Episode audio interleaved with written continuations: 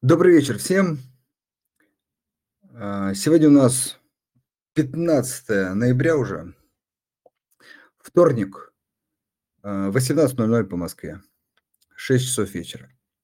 Всех а, приветствую.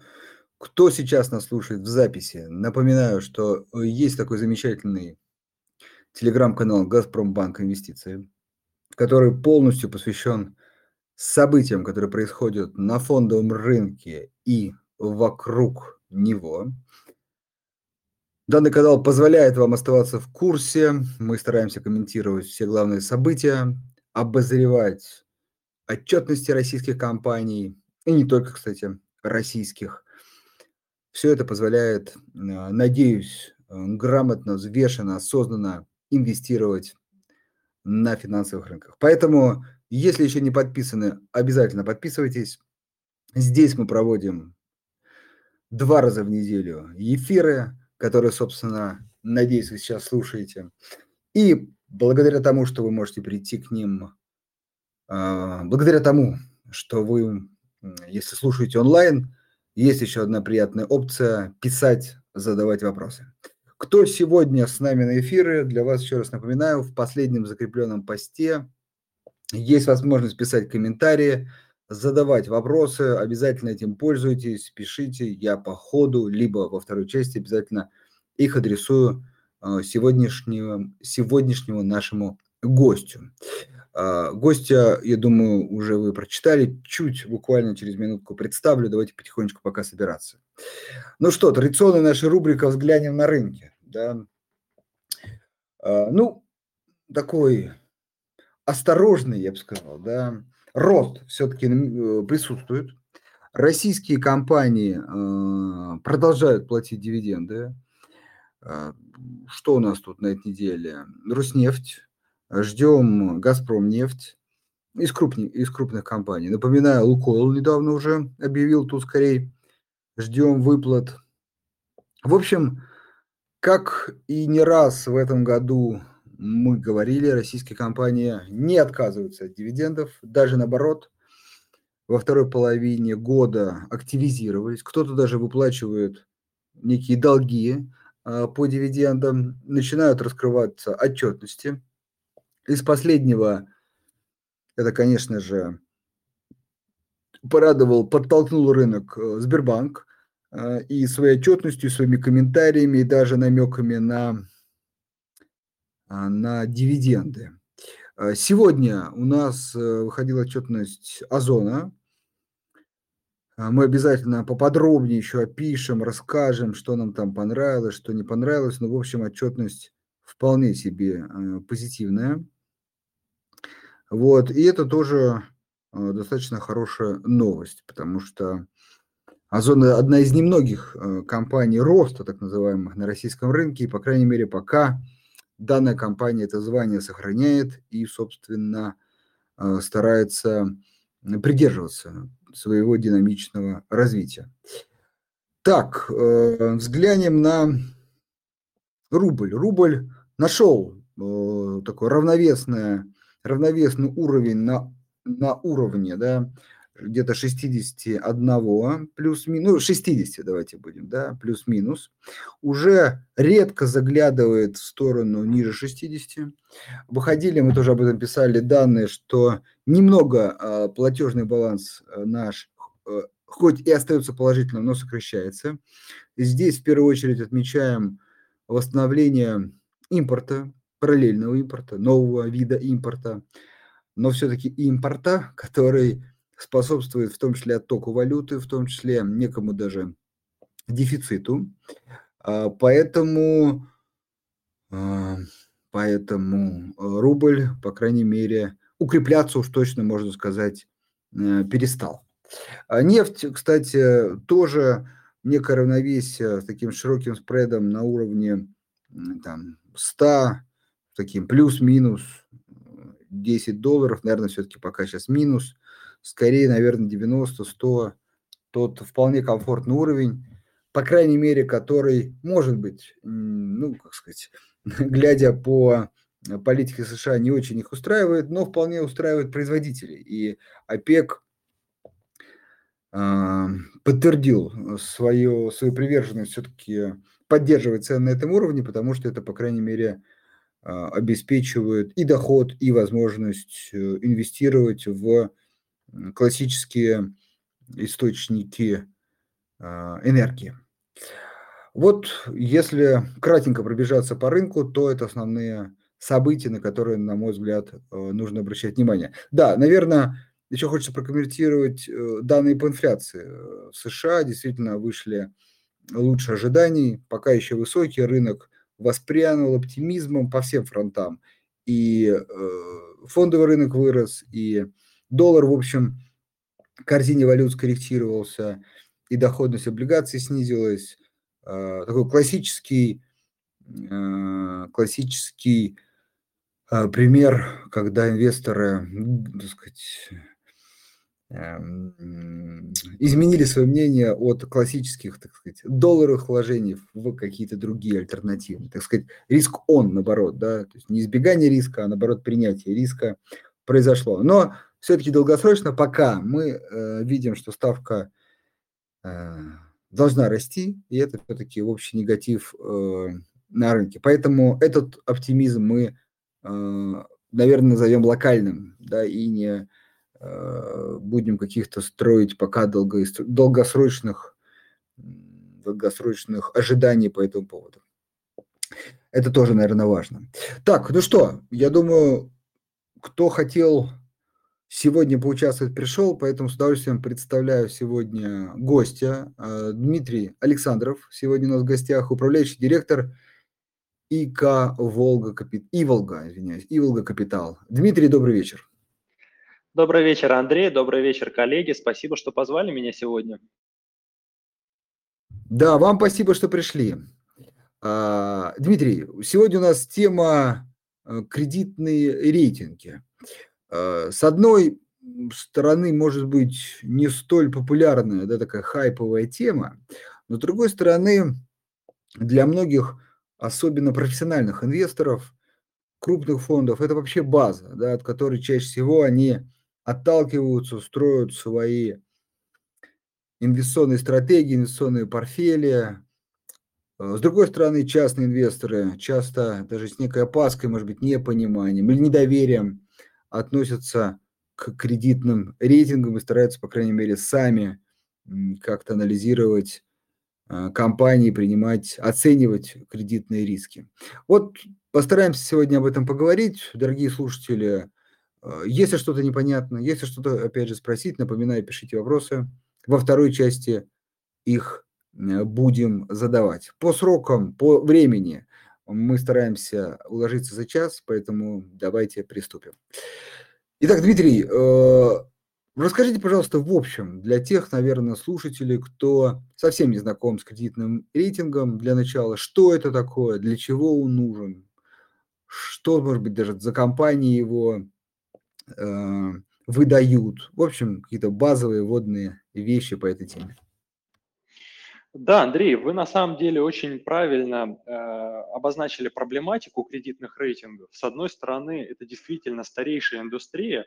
А в Соединенных Штатах э, компании такие как Standard Poor's, Fitch, Moody's – это очень старые компании, которые существуют а, с начала 20 а, века, и в целом на кредитные рейтинги большой тройки ориентируются инвесторы по всему миру. В России эта индустрия, разумеется, зародилась значительно позже, поскольку фондовый рынок у нас появился не так давно, но тем не менее рейтинги всегда являлись определенной базой для институциональных инвесторов, но в то же время для частных, частных инвесторов, розничных, которые сейчас на сегодняшний день уже являются основой российского фондового рынка, до сих пор рейтинги остаются не до конца прозрачными, несмотря на то, что уже определенные шаги со стороны агентств а, произошли. Но об этом мы поговорим, наверное, а, чуточку позже. Да, давайте действительно начнем с такого экскурса. Что такое кредитный рейтинг? А, ну вот кредитный рейтинг – это какой-то набор букв, иногда букв и цифр, который кодирует отношение рейтингового агентства, то есть аналитиков э, этих компаний, к кредитоспособности а, той или иной компании. А, у всех рейтинговых агентств есть определенные таблички соответствий между а, вероятностью дефолта и теми самыми буквами, неким кодом, который шифрует вероятность дефолта. Соответственно, чем больше букв А в рейтинге, тем этот рейтинг выше, и, соответственно, тем ниже вероятность дефолта. В целом стандартная кодировка строится следующим образом. Какой-то набор букв А – это прямо высокое кредитное качество, какой-то набор букв Б – это среднее кредитное качество, и, соответственно, набор букв С – это уже, значит, все плохо, компания находится в преддефолтном состоянии. В целом рейтинги можно разделить э, на разные шкалы. Есть шкалы международные, есть шкалы национальные. Ну вот если говорить в контексте России – то Россия как государство до недавнего времени имела определенный кредитный рейтинг по международной шкале, а, то есть вероятность дефолта по а, обязательствам а, самого государства. И вероятности дефолтов отдельных корпоративных эмитентов, конечно, привязаны к кредитному рейтингу самого государства.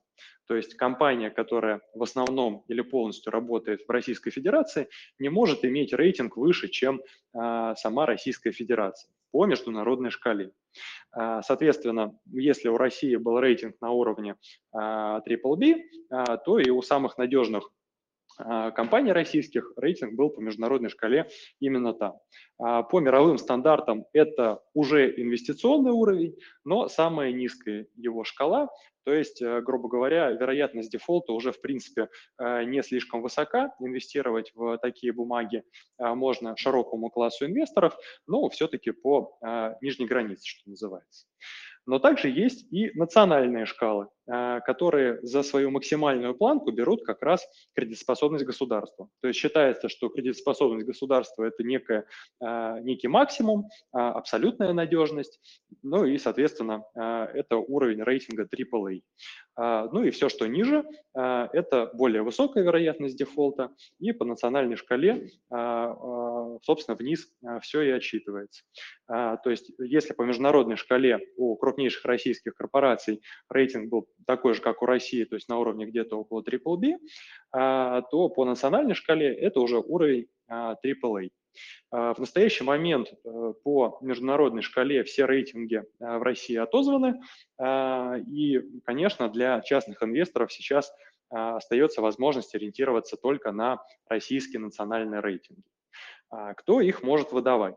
На самом деле э, вопрос э, нетривиальный, потому что а, если просто попробовать э, поискать в Гугле, то можно найти огромное количество каких-то смежных наименований, рейтингов надежности, рейтингов крупности, ну еще много чего, которые зачастую точно так же закодированы в виде букв, но на самом деле под собой не несут никакой юридической или правовой базы.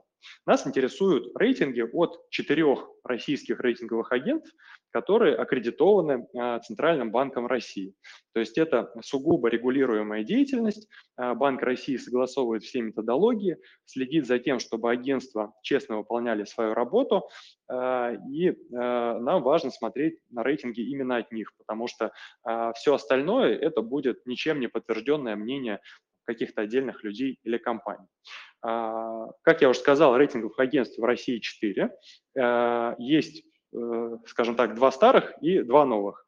А, два старых – это «Эксперт.РА», самое старое агентство в России, а, и «Акра». Два новых агентства – это НКР и НРА. НКР и НРА включились в реестр относительно недавно, они сейчас только расширяют линейку рейтингов. Ну, для понимания э, масштабов э, покрытие у НКР, наверное, где-то в 4 раза меньше, чем э, у эксперта и у Акра. Ну и, соответственно, у эксперта у Акра они сопоставимы. А, Банк России также а, публиковал шкалу соответствия рейтингов а, между, между агентствами. По мнению Банка России, все эти шкалы полностью совпадают. То есть, грубо говоря, если вы видите рейтинг BBB от эксперта, то это означает то же самое, что и рейтинг BBB, например, от НКР.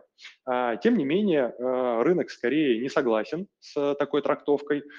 И если мы посмотрим на доходности торгуемых бумаг, то в среднем рынок считает рейтинги от эксперт.ра и от Акры немного более надежными, чем рейтинги от НКР и от НРА. В среднем, наверное, дисконтируя приблизительно на одну ступень. То есть, грубо говоря, если ориентироваться на доходности в рынке, то рейтинг по шкале от эксперт, он в среднем будет где-то на одну ступень ниже, чем от НКР или от НРА. Здесь также важно сказать касательно ответственности рейтинговых агентств и что все-таки конкретно означает тот или иной рейтинг, та или иная вероятность. Рейтинговое агентство не дает никаких гарантий. Оно не отвечает материально за выданный рейтинг. Оно лишь дает некое обоснованное мнение касательно кредитоспособности. И более того, никакой из рейтингов – не говорит о том, что компания не может уйти в дефолт.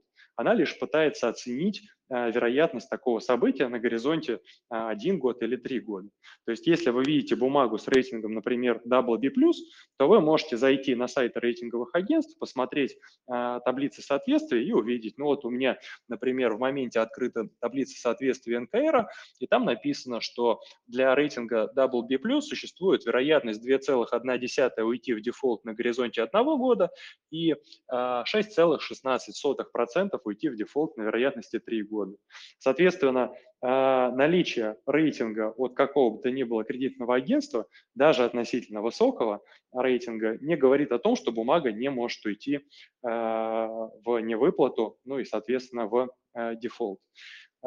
Также здесь важно понимать, что рейтинговое агентство – это не аудитор, оно работает с теми данными, которые предоставляет непосредственно эмитент, и в ряде случаев агентство, конечно, не может э, защитить инвесторов от фрода. А, если эмитент э, специально хочет обмануть рынок, такие случаи, к сожалению, бывали и в международной практике, и в российской практике, а, то не всегда рейтинговое агентство способно отличить подложные какие-то документы от настоящих, но поскольку это все-таки не совсем компетенция э, аналитики, э, да, и в этом смысле э, агентство также можно ввести в заблуждение, как и инвесторов. Но мы здесь говорим уже, конечно, о случаях мошенничества. Если мы подразумеваем, что эмитент мошенничеством не занимается, то в кредитном рейтинге мы видим оценку аналитиков того или иного рейтингового агентства, ну вот как раз по вероятности дефолта. Ну вот, мне кажется, касательно общих каких-то вводных, что такое кредитный рейтинг, да, какие они бывают, поговорили, да, можем дальше перейти к следующим вопросам. Да, спасибо. Достаточно подробно ввели нас в курс дела. Давайте пробежимся сразу по таким актуальным темам, Э, связанным с рейтингами. Ну, наверное, начнем э, с такой частой истории про то, что рейтинги, особенно в разных странах, имеют такой некий все-таки политический окрас. Ну или по-другому его, его этот вопрос формулируют как почему, например, в российских э, рейтингах наши компании имеют наивысшие рейтинги, а в, например, иностранных, ну сейчас понятно, отозваны рейтинги, но раньше имели Э, ну, явно не наивысший. Такая же история, например, с, там, с китайскими рейтинговыми компаниями. Они тоже свои компании оценивают, ну, скажем, получше. А, вот все-таки эта история связана с отталкиванием, прежде всего, от э, как бы, страны, где находится рейтинговая компания, или все-таки ну, некий реверанс в сторону страны пребывания, в том числе от рейтинговой компании, он есть на самом деле? Э, замечательный вопрос на самом деле. Э, на него не так просто ответить. Э, значит, если мы говорим про сугубо математическую или там, юридическую часть, то кредитный рейтинг по национальной шкале всегда будет иметь свое максимальное значение на уровне AAA. Просто в силу того, что за максимальный рейтинг берется надежность государства. И вот этот самый AAA не факт, что будет означать высокую кредитоспособность. То есть AAA по международной шкале, например, в Аргентине, это, в общем-то, ничего хорошего, зная историю этой прекрасной страны. А AAA, например, в США или в европейской стране, а, это уже будет во многом а, совпадать с AAA по международной шкале или отличаться а, буквально на несколько ступеней. Соответственно, нет ничего политизированного в том, что по национальной шкале рейтинг выше, чем по международной, просто по построению и соответствию этих шкал. Но вот в э, назначении непосредственно рейтингов э, по международному уровню здесь уже э, есть вопросы, да, насколько здесь может или не может быть э, место политики. Да, традиционно Россия была хорошим заемщиком а, в плане а, своего уровня а, международного долга, в плане своих запасов, бюджета, возможности обслуживать долг. Но, тем не менее, долгое время в силу как раз уже политических причин Россия имела сначала не инвестиционный рейтинг, а потом минимально возможный инвестиционный рейтинг. И здесь уже действительно при назначении в целом страновых суверенных рейтингов действительно политика может оцениваться в ту или иную сторону, но и учитывая, что основные агентства э, рейтинговые расположены, конечно, в США, да, и понятно, что они так или иначе должны быть в собственной повестке, э, поэтому мы здесь э, можем видеть именно по международной шкале определенные перекосы э, в ту или иную сторону. Хорошо.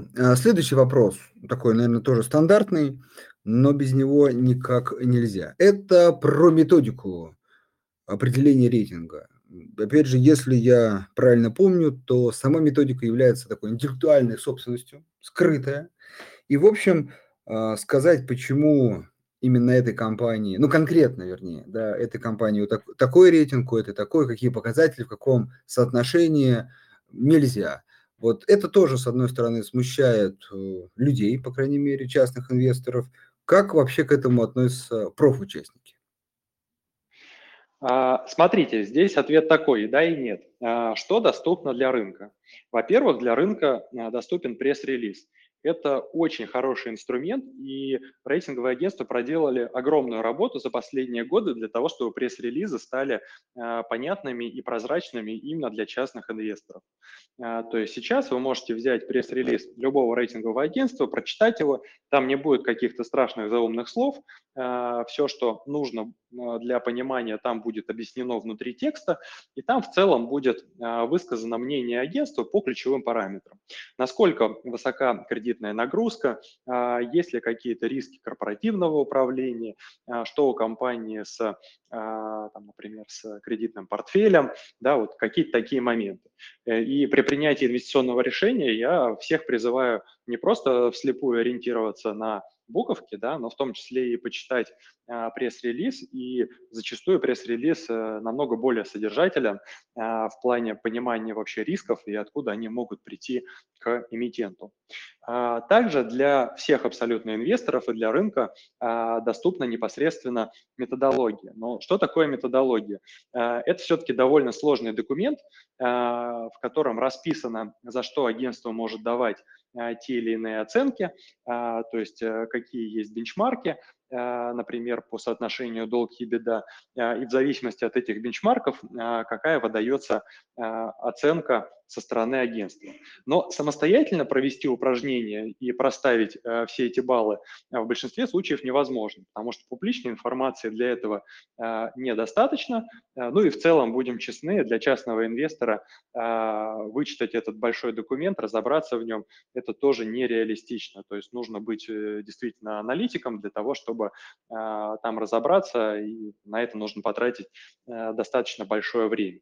А, все методологии а, согласовываются в Центральном банке, поэтому какая-то дополнительная проверка здесь проходится. И э, есть разные методологии по разным отраслям. То есть если вы видите рейтинг не знаю, например, A- в стройке или A- в сельском хозяйстве, то это будут на самом деле два разных рейтинга, которые не очень корректно сравнивать между собой. Все равно компании а, так или иначе а, нужно сравнивать а, внутри своих отраслей. Поэтому, в общем-то, возвращаясь к изначальному вопросу, для частных инвесторов правильнее всего ориентироваться на пресс-релизы, и они сейчас значительно улучшаются полностью перепроверить работу рейтингового агентства, конечно, невозможно. Э, ну, было бы странно, да, потому что рейтинговое агентство берет э, деньги за свои услуги, на протяжении двух-трех месяцев работает несколько аналитиков, да, и очевидно, что ни профучастник, ни, ни частный инвестор не способны так вот с, с наскоку э, всю эту работу самостоятельно проделать. Но при всем при этом методологии в целом раскрыты, и более того, сейчас рейтинговое агентство ведут такую правильную коммуникацию в а, популярных чатах инвесторов, у них есть свои собственные телеграм-каналы, а, в которых они рассказывают про особенности методологии и доносят, э, каким образом они смотрят. Ну вот, в частности, у нас на канале э, есть э, интервью с ИСАКРой и с НКР на эти темы. Да.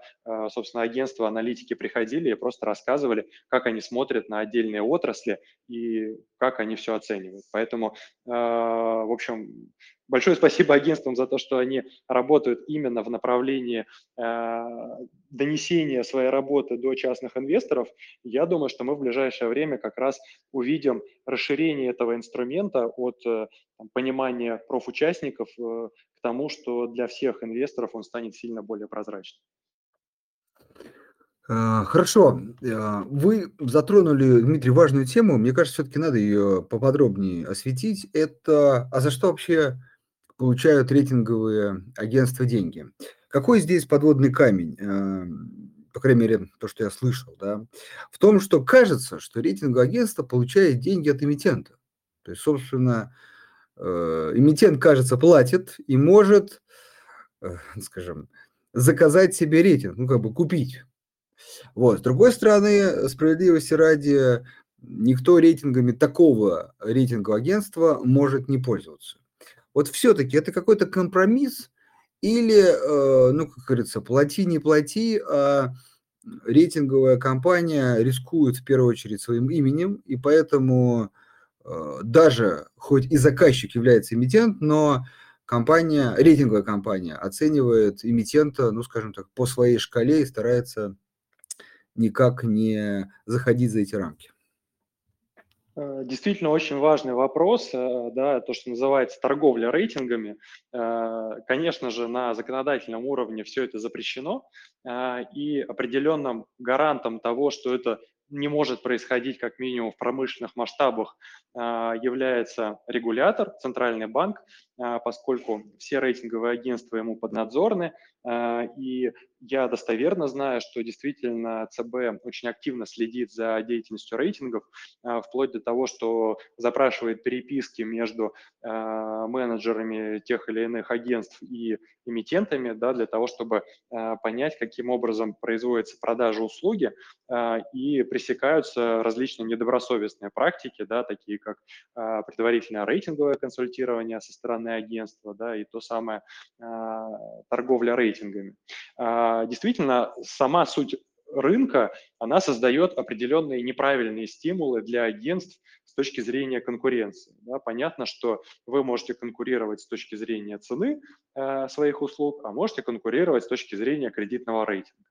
Например, сказать эмитенту, что а я вот вам присвою рейтинг э, на ступень повыше. Э, да, и, соответственно, для э, эмитента это вроде как должно означать более дешевое фондирование, э, поскольку ставки по высоким рейтингам ниже. Ну и, соответственно, вроде как выгодно такое предложение принять. Но э, я не вижу, чтобы на рынке такие практики э, как минимум были активны, э, и на самом деле они не могут быть активны, потому что в тот момент, когда одно из агентств решит э, продавать свои услуги таким образом, э, даже оставив за скобки за скобками регулирования со стороны Центробанка, в целом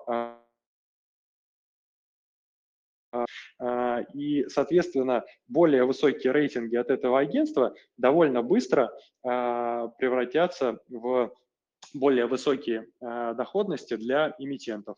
А, и это, конечно, а, плохо для рейтингового агентства в первую очередь, поскольку сами эмитенты будут понимать, что такие рейтинги рынком не ценятся, ну и, как следствие, нет смысла туда приходить.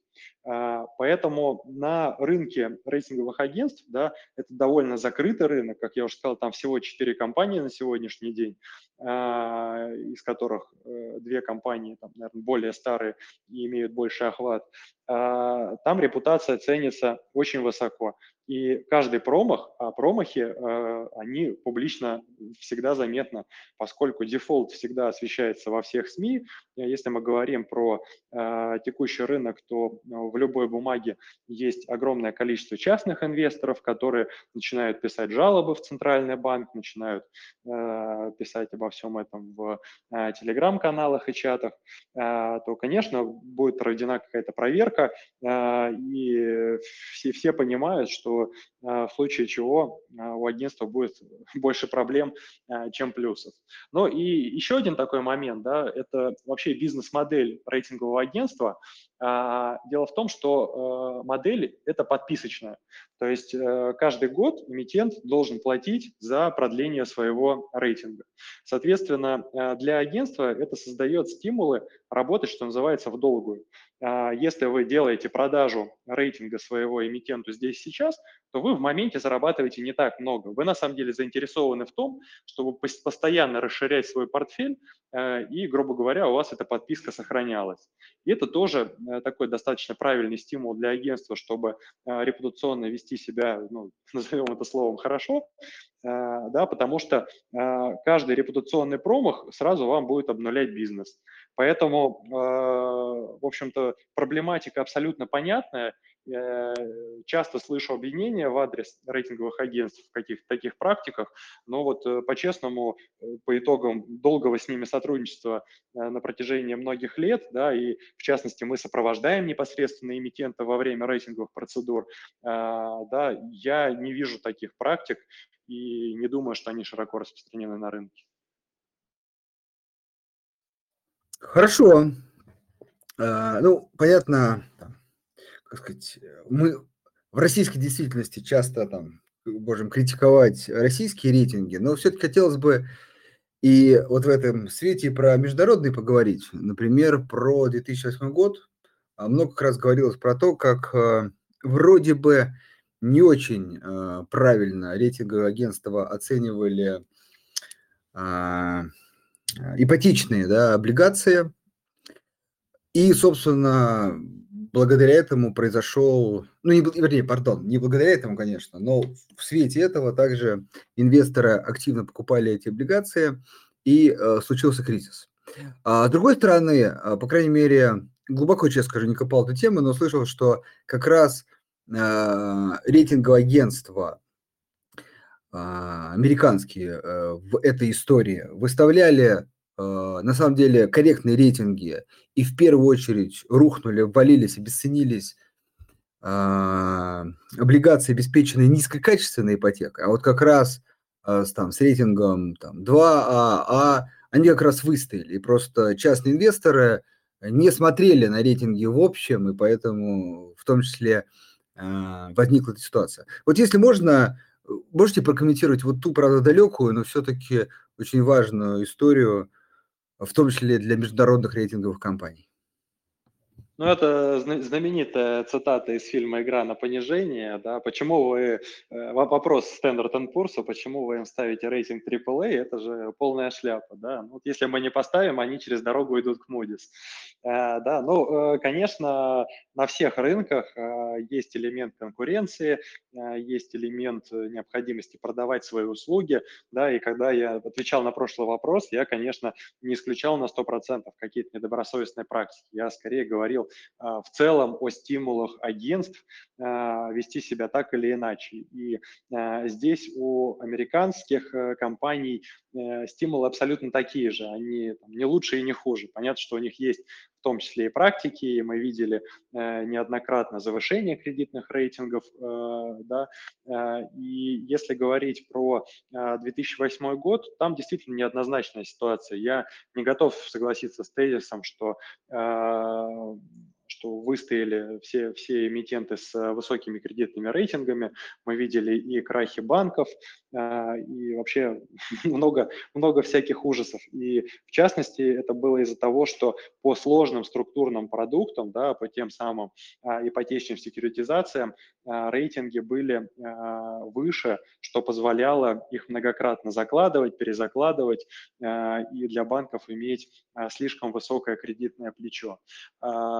Поэтому я бы, наверное, прокомментировал следующим образом, да, опять же, в контексте не только, может быть, международных рейтингов, но и российских. Э, не нужно слепо опираться на уровень кредитного рейтинга. Вот вы видите какие-то буквы, всегда прочитайте пресс-релиз и поймите, э, что за ними стоит. Попробуйте критически посмотреть на происходящее, потому что рейтинг AAA по сложному структурному продукту – это как бы не очень понятно, что такое, да, в частности, по, э, например, э, ипотечным портфелям, которые там внутри могут быть еще заложены и перезаложены. Э, я, честно говоря, этого упражнения не проделывал, но подозреваю, что если почитать отчеты по таким сделкам, то там вполне честно будет описано, да, что кому где заложено и какое где качество. И исходя из этого, инвестор уже может принимать какое-то финальное решение для себя, исходя из его ожиданий а, про то, как будет развиваться рынок. Понятно, что периодически возникают какие-то форс-мажоры, которые ну, в принципе, невозможно предсказать. Да, там рынок, э, то, что произошло на рынке в 2008 году, э, ну, понятно, что дальше появились люди, про которых снимали фильмы, но это вот какие-то единичные случаи. Но в целом не рейтинговые агентства, там, не инвесторы, они не являются ясновидящими, и они, конечно, тоже ошибаются. Но э, отчет э, агентства – это отличный источник знаний. Э, и несмотря на там, те, может быть, ошибки выставления букв, которые могли иметь место быть, э, инвестору все равно было бы полезно почитать и для себя сделать определенные выводы. Поэтому вне зависимости от э, того уровня, который есть, рейтинг – это полезная штука. Вот. А американские агентства, они, конечно, ошибаются так же, как и российские, так же, как и э, агентства любой другой страны, потому что это аналитики, которые выражают свое мнение. И, э, собственно говоря, рейтинг – это ровно оно и есть. Это мнение рейтингового агентства. Э, и это не нужно недооценивать, потому что это репутация, это объективно хороший отбор, это объективно сильные аналитики, но и переоценивать это тоже не нужно, потому что это точно такие же люди, как и мы с вами, которые могут ошибаться, э, не предусмотреть чего-то, да, поэтому бывает всякое, это не гарантия. Хорошо, только я хотел, так сказать, подвести, что как раз для частного инвестора рейтинг – это способ облегчить себе жизнь. И, в общем, действительно, эту тяжелую ношу оценки кредитоспособности эмитента переложить на э, эти плечи, как вы сказали, что все-таки пресс-релиз надо читать и э, желательно в него поглубже, так сказать, э, залазить. Э, соответственно, э, вот подытоживая первую часть и переходя к вопросам, можете все-таки вот более, так сказать, точечно, с практичной, с практической, опять же, точки зрения, все-таки рассказать, как частному, очень важному инвестору, использовать рейтинги в своей работе, ну, чтобы все-таки как минимум и жизнь облегчить, но с другой стороны и а, ну, как бы поглубже понять, а, какую облигацию, какого эмитента а, он покупает. Э, да, действительно, я все-таки сторонник мнения, что смотреть на буквы этого недостаточно, да, но при этом, конечно, рейтинговое агентство существенно облегчает жизнь. Э, значит, расшифрую этот тезис. Во-первых, в этом году мы с вами видим, что многие эмитенты закрывают отчетность. И мы банально не можем в ряде случаев, даже если очень хотим, самостоятельно оценить кредитоспособность. При этом рейтинговое агентство, оно, конечно, имеет доступ к отчетности и к каким-то более глубоким расшифровкам по эмитентам, а, и оно способно оценить именно текущую кредитоспособность и сделать э, соответствующую оценку. А, поэтому в первую очередь э, рейтинговый пресс-релиз – это источник дополнительной информации для инвестора. Как в случае, когда отчетность закрыта, тогда это один из, наверное, единственных источников информации, да, но так и в случае, когда информация является открытой, потому что пресс-релизы, они, конечно, содержат какие-то более продвинутые во-вторых, а, нужно, конечно, всегда смотреть на динамику кредитного рейтинга, а, даже не столько на его абсолютное значение. Если мы с вами видим, что, например, рейтинг отозван, а, и компания раньше его имела, а теперь не имеет рейтинга ни от одного из агентств. Это плохой сигнал. Это значит, что компания по какой-то причине э, не хочет быть э, достаточно открытой э, и транслировать для инвесторов вот это независимое мнение аналитиков рейтингового агентства. Соответственно, это уже фактор для того, чтобы как минимум насторожиться. Также важно смотреть на как я уже сказал, непосредственно динамику. Если рейтинг ухудшается с течением времени, и пусть он даже остается относительно неплохим, то это все равно уже достаточно э, такой серьезный сигнал на выход, э, потому что говорит об определенных некрозных процессах э, в самой компании. Мы, конечно, видели случаи, когда э, бизнес после этого э, выкарабкивался, что называется, э, но это э, меньшие случаи. Если говорить про риск-менеджмент, э, то э, снижение рейтинга, тем более неоднократное снижение рейтинга, э, это такой довольно э, серьезный сигнал на продажу. А, и э, если говорить про э, соотношение рейтингов между разными отраслями, то здесь тоже э, совет стандартный, да, ориентироваться не только на буквы, но и на мнение рынка э, и на э, пресс-релизы, которые описывают непосредственно риски. Э, ну вот такой, наверное, наиболее канонический пример э, – это бизнесы застройщиков. Э, банды э, наших крупнейших девелоперов э, в среднем торгуются с более высокими доходностями, э, чем облигации компаний с аналогичными кредитными рейтингами. Это значит, что в целом в среднем рынок оценивает риски девелоперов более высоко, чем рейтинговое агентство. Это не дает однозначной информации о о том, какое решение нужно принять. Возможно, для кого-то это наоборот э, возможность. Да? Может быть, э, вы работаете в, например, пике или самолете, знаете ситуацию изнутри э, и понимаете, что компания точно не уйдет в дефолт. Для вас тогда это наоборот возможность. Вы можете купить облигацию, на ваш взгляд, с более высоким качеством и с более высокой же доходностью. Да? Но может быть и наоборот. Поэтому всегда нужно опираться не только на даже пресс-релиз и а, абсолютное значение кредитного рейтинга, те самые буковки, э, но и на прочую доступную информацию. А, да, поэтому я, наверное, сейчас сказал э, неприятную вещь для частных инвесторов, да, что нет универсальной буквы, которая позволит вам принять решение. Но как бы такой рынок, да, либо вы покупаете ОФЗ, и тогда не переживаете за вероятность дефолта, но и, соответственно, доходность имеете относительно невысокую высокую, либо вы идете в корпоративный сегмент, который, на мой взгляд, сейчас все еще остается наиболее интересным на облигационном рынке с точки зрения соотношения риска и доходности, но здесь тогда уже вы должны соблюдать диверсификацию и определенное внимание. Даже если мы говорим про относительно высокие кредитные рейтинги, уже сегмент A, все равно там нужно следить за динамикой эмитентов, а, за их кредитными рейтингами и не забывать, кто у вас находится в портфеле. Хорошо, э, переходим к вопросам. Максим, вам, как всегда, персональный э, добрый вечер. Вот тут стараюсь выбрать из ваших вопросов как это, один, который бы по теме и еще можно задать. Э, вот. Эм, поэтому остановлюсь на последнем вопросе. Ну, тут скорее мнение, хотя в конце и знак вопроса. Но давайте попробуем, Дмитрий, прокомментировать. Вот кстати, рейтинговое агентство в нашей стране – это трэш. Нарисовать можно очень многое в балансе. В общем, культуру и, закона, и законы, э, так сказать, желают оставаться более лучшими. Вот, э, как сказать, с одной стороны, неподкрепленное мнение, с другой стороны, частое такое недоверие. Что мы можем на это ответить? Я бы сказал, что это крик души.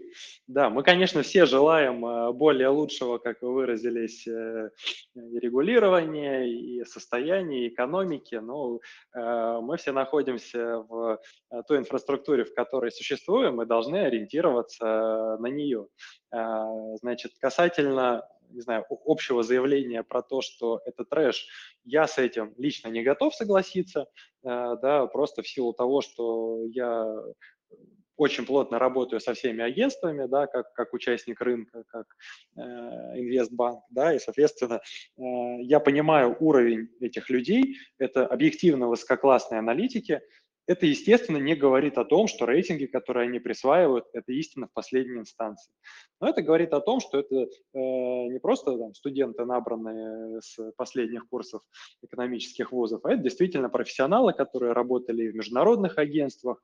Э, до недавнего времени э, в большинстве компаний трудились и западные специалисты, экспаты, э, да, и делились э, своим опытом. Индустрия объективно э, весьма и весьма развита. Разумеется, периодически приходят какие-то вызовы, которые случаются в первый раз. Ну вот, э, например, э, по-моему, года два назад э, случился дефолт компании Denicol. Это компания, у которой был кредитный рейтинг на уровне W+, не то чтобы высокий, это все-таки довольно серьезные риски, но в том числе, конечно, и не дефолтный.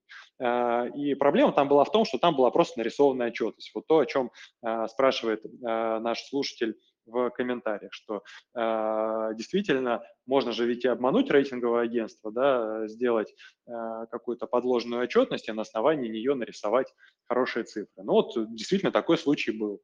А после этого у рейтинговых агентств у всех существенно ужесточились отношения к качеству аудита и усилились эти проверки. Да. Я это вижу на примере большого количества своих клиентов-эмитентов. Э, поэтому агентства, они, конечно, здесь не стоят на месте, и мы не видим, чтобы э, какие-то ошибки допускались систематически. А есть ли проблемы? Ну, конечно, есть, да, там, как, как, как они могут не быть? Да, вспомним тот же самый э, кейс Enron в США, да, где бизнес был исключительно нарисован в отчетности, э, и там тоже было все, и международные инвесторы, и высокие рейтинги, э, и даже э, самые лучшие аудиторы, и, и ничего тем не менее, такой фрод случался. Поэтому э, я не готов согласиться с этим криком души, рейтинговые агентства выполняют полезную функцию, полезно читать их рейтинговые отчеты, ни в коем случае нельзя их воспринимать как некую гарантию, никто вам ничего не гарантирует. Вам просто дают дополнительную независимую информацию, которую вы должны принять к сведению, если хотите инвестировать. Но решение на рынке вы, конечно, принимаете сами. И вот в этом контексте рейтинговые агентства резко становятся э, друзьями инвесторов и весьма полезными. Хорошо. Так, э, от слушателя с ником Залив э, тоже вам добрый вечер. Знаю, вы регулярно, если практически всегда нас посещаете. Спасибо вам за э, такую приверженность. Так, три вопроса, и все, кстати, в тему. Часто рейтинговые агентства выражают свое мнение довольно расплывчато. На какие фразы, слова обращают внимание физикам, чтобы правильно понять, что хочет сказать рейтинговое агентство. Но, возможно, не может в силу разных причин. А, давайте по одному вопросу, кстати, это такой интересный вопрос с точки зрения, знаете, такого некого намека а, инвесторам, а, но не отражения в рейтингах. Вообще вот такая история возможна, это первое. Ну и второе, все-таки, если там каких-то таких скрытых символов нет, то на что все-таки обращать внимание э, физлица? Ну, здесь нужно понимать, что э, рейтинговый пресс-релиз в 100% случаев э, согласовывается с эмитентом перед публикацией, поскольку это э, информация, естественно, публичная, да, и ну, просто было бы неправильно по отношению к компании, э, поскольку э, теории там можно и какую-то корпоративную тайну разгласить. Поэтому э, я, если честно, не встречался со случаями, чтобы были вот такие вот э, секретные фразы, да, про которые эмитенты не в курсе, и, значит, через их э, зоркий глаз все это пролетает, но инвесторы могут это как-то э, правильно в свою сторону интерпретировать. Поэтому э, здесь, к сожалению, разочарую, да, нет, нет у меня такого вот э, секретика, да, которым мог бы поделиться. Э, в целом, мне кажется, что агентства э, довольно прозрачно э, описывают э, состояние, да, в частности, там э, довольно прямым текстом говорят, э, да, там, по мнению агентства, э, уровень закредитованности высокий или он, наоборот, там, является умеренным. Э, то есть по всем ключевым позициям там указывается некое отношение агентства именно словами, да, а не, а не какими-то загадками. На что в первую очередь обращать внимание, я бы смотрел на риски рефинансирования. То есть если агентство пишет, что в ближайшее время компании предстоит большое количество погашений, а, будь то банковские погашения или рыночные погашения, это, конечно, риск-фактор. Да? И вот здесь нужно несколько раз взвесить всю эту историю, потому что мы с вами видим, что э, периодически окно возможностей для размещения облигаций закрывается, и, соответственно, не факт, что можно рефинансироваться на таком рынке.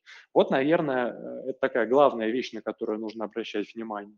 И вторая вещь – это на комментарии по корпоративному управлению, в первую очередь по аудиту. Если э, агентство пишет о том, что э, есть сомнения в качестве аудита или аудит не был предоставлен, то вот это как раз уже такой намек на возможную недостоверность цифр, которые были в отчетности, и, соответственно, это то, что может влиять на отношения аналитиков. Да? То есть если цифры после аудита станут какими-то другими, то, соответственно, рейтинг может измениться. Вот это, наверное, второй наиболее важный момент, на который нужно смотреть. Вот, что вспомнил, сказал. Наверное, все. Да, э, я с вашего позволения второй вопрос пропущу, потому что мы поговорили на него. Это по поводу того, что конфликт интересов, то есть все-таки что э, там, бизнес либо рейтинг, либо плата за рейтинг превалирует. Ну, определили, что в долгосрочной перспективе все-таки а, бизнес важнее. Надеемся, по крайней мере, на это. Но тут как раз третий вопрос на эту тему. А, слушатель спрашивает, если я стал параноиком после обуви, обуви России, то какие три вещи я могу проверить в отчете самостоятельно перед тем, как положиться на мнение э, рейтингового агентства? Ну вот, кстати, э, обувь России – это неплохой э, случай, когда э, рейтинговое агентство в целом дало неплохой сигнал для инвесторов о выходе, потому что долгое время у компании был рейтинг на уровне BBB+, потом он был снижен до уровня BBB, и потом он был снижен до уровня BB-. И только через, по-моему, два месяца после этого произошел дефолт. А, то есть э, здесь мы с вами видели последовательное снижение кредитного рейтинга. А, чем выше был изначально этот кредитный рейтинг, а, тем больше времени у компании на дожитие. Да, и в этом смысле э, более высокорейтинговые компании, конечно, более предпочтительны для инвесторов, потому что банально в случае каких-то проблем, скорее всего, времени на выход будет больше. Поэтому ну, я бы вот про паранойю все-таки сказал, что здесь э, рейтинговое агентство отработало неплохо, а, да, и на него вот в конкретном данном кейсе полагаться можно было, потому что было несколько сигналов, на которые можно было отреагировать а, продажей бумаг. А, если говорить э, на отчетность, на что нужно смотреть? Ну, первое – это на пиковые погашения, которые происходят у эмитента. В случае с обувью России было довольно много погашений как раз на начало 2022 года. Э, это была, э, если не изменяет память, оферта э, по непубличному выпуску БО-07, собственно говоря, на котором дефолт и произошел. Но также там возникали оферты по двум другим публичным выпускам, совокупно на, по-моему, 2,5 миллиарда рублей, то есть на достаточно большую сумму для эмитента.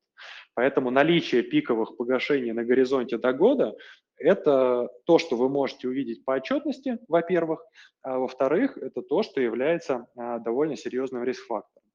А, в случае с обувью России э, много вопросов есть к реальности или нереальности запасов, которые есть на балансе. Я, наверное, это не могу прокомментировать, да, потому что э, все-таки отчетность была заверена уважаемым аудитором Ernst Young, Э, входящим в большую четверку. Э, и ну, здесь уже, наверное, это вопрос к правоохранительным органам, э, насколько все эти вещи были корректно сделаны. Да, здесь будем следить за ситуацией. Но какая-то такая, наверное, общая мысль, если вы видите, что тот или иной показатель выбивается из, не знаю, какой-то общей логики, да, то э, это тоже плохой сигнал. То есть, грубо говоря, если вы смотрите на запасы, и они э, плохо соотносится с размерами бизнеса, то есть если ваши запасы, например, превосходят размер выручки э, вашей годовой, то, то это вот э, плохой сигнал. Но это не конкретно вопрос к запасам, да, это вот просто история такая э, особая, да, но э, какие-то другие показатели тоже могут выбиваться из э, просто общечеловеческой логики. Не знаю, слишком большая дебиторская задолженность для вашего размера бизнеса, например тоже, тоже э, плохая ситуация. Ну и, наверное, последний момент, да, на который нужно смотреть, это в целом на динамику бизнеса. Если бизнес постепенно затухает, а не растет, э, то это э, тоже однозначно плохая ситуация вне зависимости от рейтинга. Э, если месяц к месяцу падает выручка, падает чистая прибыль, либо же, кстати, чистая прибыль формируется какими-то непрофильными вещами, то есть вы получаете прибыль не от э, основной своей деятельности, а, например, от распродажи своих активов дочерних компаний. Да? Э, это говорит о том, что произошел какой-то кризис жанра. В основном бизнесе не получается денег зарабатывать.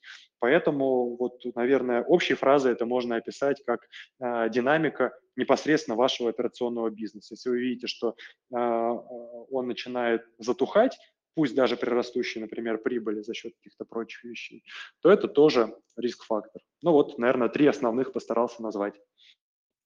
Да, спасибо. А, так, у нас немножко времени остается. Два финальных э, вопроса. Вот от Максима, опять же, если можно на него ответить. Лучшие компании по корпоративному управлению в России из торгуемых акций. Дайте, пожалуйста, хотя бы топ-5. Я, наверное, от себя добавлю вот те, которые, например, рейтинговое агентство возможно, отмечают как, ну, скажем, высокое корпоративное управление. Есть ли там э, такая информация, которая может, позволит нам выделить вот топ-5? А, мне кажется, вопрос не совсем про рейтинговое агентство. А, значит, в каком контексте именно рейтингисты смотрят на корпуправление? А, для них это важно в контексте кредитных рисков. То есть если они видят, что э, совет директоров является компетентным, что финансовый директор э, хорошо работает с банками, что есть правильные практики э, по риск-менеджменту, то вот это все приводит к э, высокой оценке э, корпуправления. Потому что, э, ну вообще вот такая общая мысль, да, э, кредитный рейтинг – это в первую очередь инструмент для владельцев облигаций, для кредиторов компании, но не для акционеров. Для акционера это как Так, прошу прощения, я, видимо, пропал немножко. Э, для акционеров это э, тоже может быть э, важным косвенным признаком, но не более чем косвенным. Значит, если теперь говорить про то, что важно в акциях, то важно, насколько Э, корп управления э, замотивировано на то, чтобы приносить э, денежный поток и value для акционеров. Это не то, на что смотрит рейтинговое агентство. Еще раз, рейтинговое агентство смотрит на управление в контексте снижения рисков для бизнеса. А для акционеров, возможно, где-то наоборот нужно нарастить эти риски э, в пользу кредиторов э, для того, чтобы получать больше выплат. Вот как мне, например, кажется, хорошее корпоративное управление в компании МТС, потому что что делает компания? Компания берет много долга, замещает капитал долгом, делает из этих вещей выплаты акционерам в виде дивидендов и делает это на протяжении уже достаточно длительного времени. Для владельцев облигаций это плохо да, и в контексте кредитных рисков это ну, определенное ухудшение, потому что вы э, снижаете капитал, увеличиваете долговую нагрузку. Но для акционеров компании это самое лучшее корпоративное управление, потому что компания делает все для того, чтобы э, вы, собственно говоря, зарабатывали. Поэтому я думаю, что вопрос все-таки не совсем про, э, про рейтинги, да, здесь здесь, наверное, нужно смотреть на те акции, которые э, стараются создавать value для своих акционеров. Да, там, наверное, сходу э, топ-5 мне будет э, сложно назвать, э, да, но вот, наверное, топ-1 э, именно с точки, в контексте этого вопроса, я не говорю, что это самая лучшая акция, которую нужно покупать, но вот в части стратегии, наверное, это вот МТС хороший пример. Хорошо. И финальный вопрос с маленьким комментарием. Владимир, я ваш э, комментарий видел, но тут вопроса нет, поэтому вот э, слушатель с ником ЗФ, э, ваш вопрос и будет финальный. Он, кстати, очень интересный. А, как совместить анализ компании по фундаментальному анализу и кредитный рейтинг? На первый взгляд, толку от рейтинга мало, ну, я так понимаю, для акционера – если э, он даже вторичен? А, ну, на самом деле, я соглашусь с комментарием. А, для акционеров толка от рейтинга не так много. А, если говорить про российскую практику, то в среднем с акциями выходят крупные компании, за которые, э, ну, не то чтобы прям стоит переживать с точки зрения кредитных рисков и возможного дефолта. Понятно, что есть отдельные бумаги, которые в своей истории имеют такие события, да, там, например, ДВМП э, в свое время находился в состоянии дефолта. Есть ряд небольших относительно эмитентов, та же самая обувь России, э, да, и ну вот, наверное, один из возможных контекстов, э, в котором стоит оценивать, в том числе и акционеру, это в целом э, перспективы дожития компании. Да? Тот факт, что э, обуви России случился дефолт, в том числе навредил, очевидно, и акционерам, поскольку стоимость акций сейчас край, крайне низка, и очевидно, что у компании нет какого-то положительного value. Поэтому э, через рейтинг, во-первых, можно в целом э, оценивать, там, насколько есть вероятность, что ваши акции также превратятся просто в бумажки, а не ценные бумаги. Э, это первый момент. Э, и второй момент, э, в кредитном рейтинге, именно в пресс-релизе, вы можете прочитать про оценку аналитиков касательно рынков и касательно вообще возможности развития компании. Ну вот, как такой пример, например, есть компания группа «Позитив», у нее кредитный рейтинг на уровне А+, от эксперта, и есть акции в первом уровне листинга. И если вы почитаете рейтинговый пресс-релиз, то вы там можете увидеть в том числе оценки размера рынка кибербезопасности. Да, компания работает именно на этом рынке. И это будет определенной независимой оценкой, а не мнением компании, например, о том, э, куда вообще э, бизнес может развиваться. И когда мы говорим про фундаментальный анализ, рейтинговый пресс-релиз для вас может стать дополнительным источником информации э, с точки зрения э, в целом направления движения и каких-то перспектив. Да? Ведь там наоборот может быть написано, что по оперативным данным мы видим, что э, там, в силу текущей ситуации э, нужно перестраивать логистику да, и там, например, будет указано, в какую сторону перестраивает компания логистику. И это может быть, например, единственным источником информации для вас, откуда вы могли бы про это узнать. Поэтому в фундаментальном анализе здесь сам уровень рейтинга важен, ну, наверное, только в том контексте, что если он очень низкий, то э, может случиться дефолт, а если он не низкий, то вам полезно почитать пресс-релиз э, и, исходя из него, э, может быть, сделать какие-то выводы в плане именно развития компании уже акционерного. Отлично. Дмитрий, вам большое спасибо.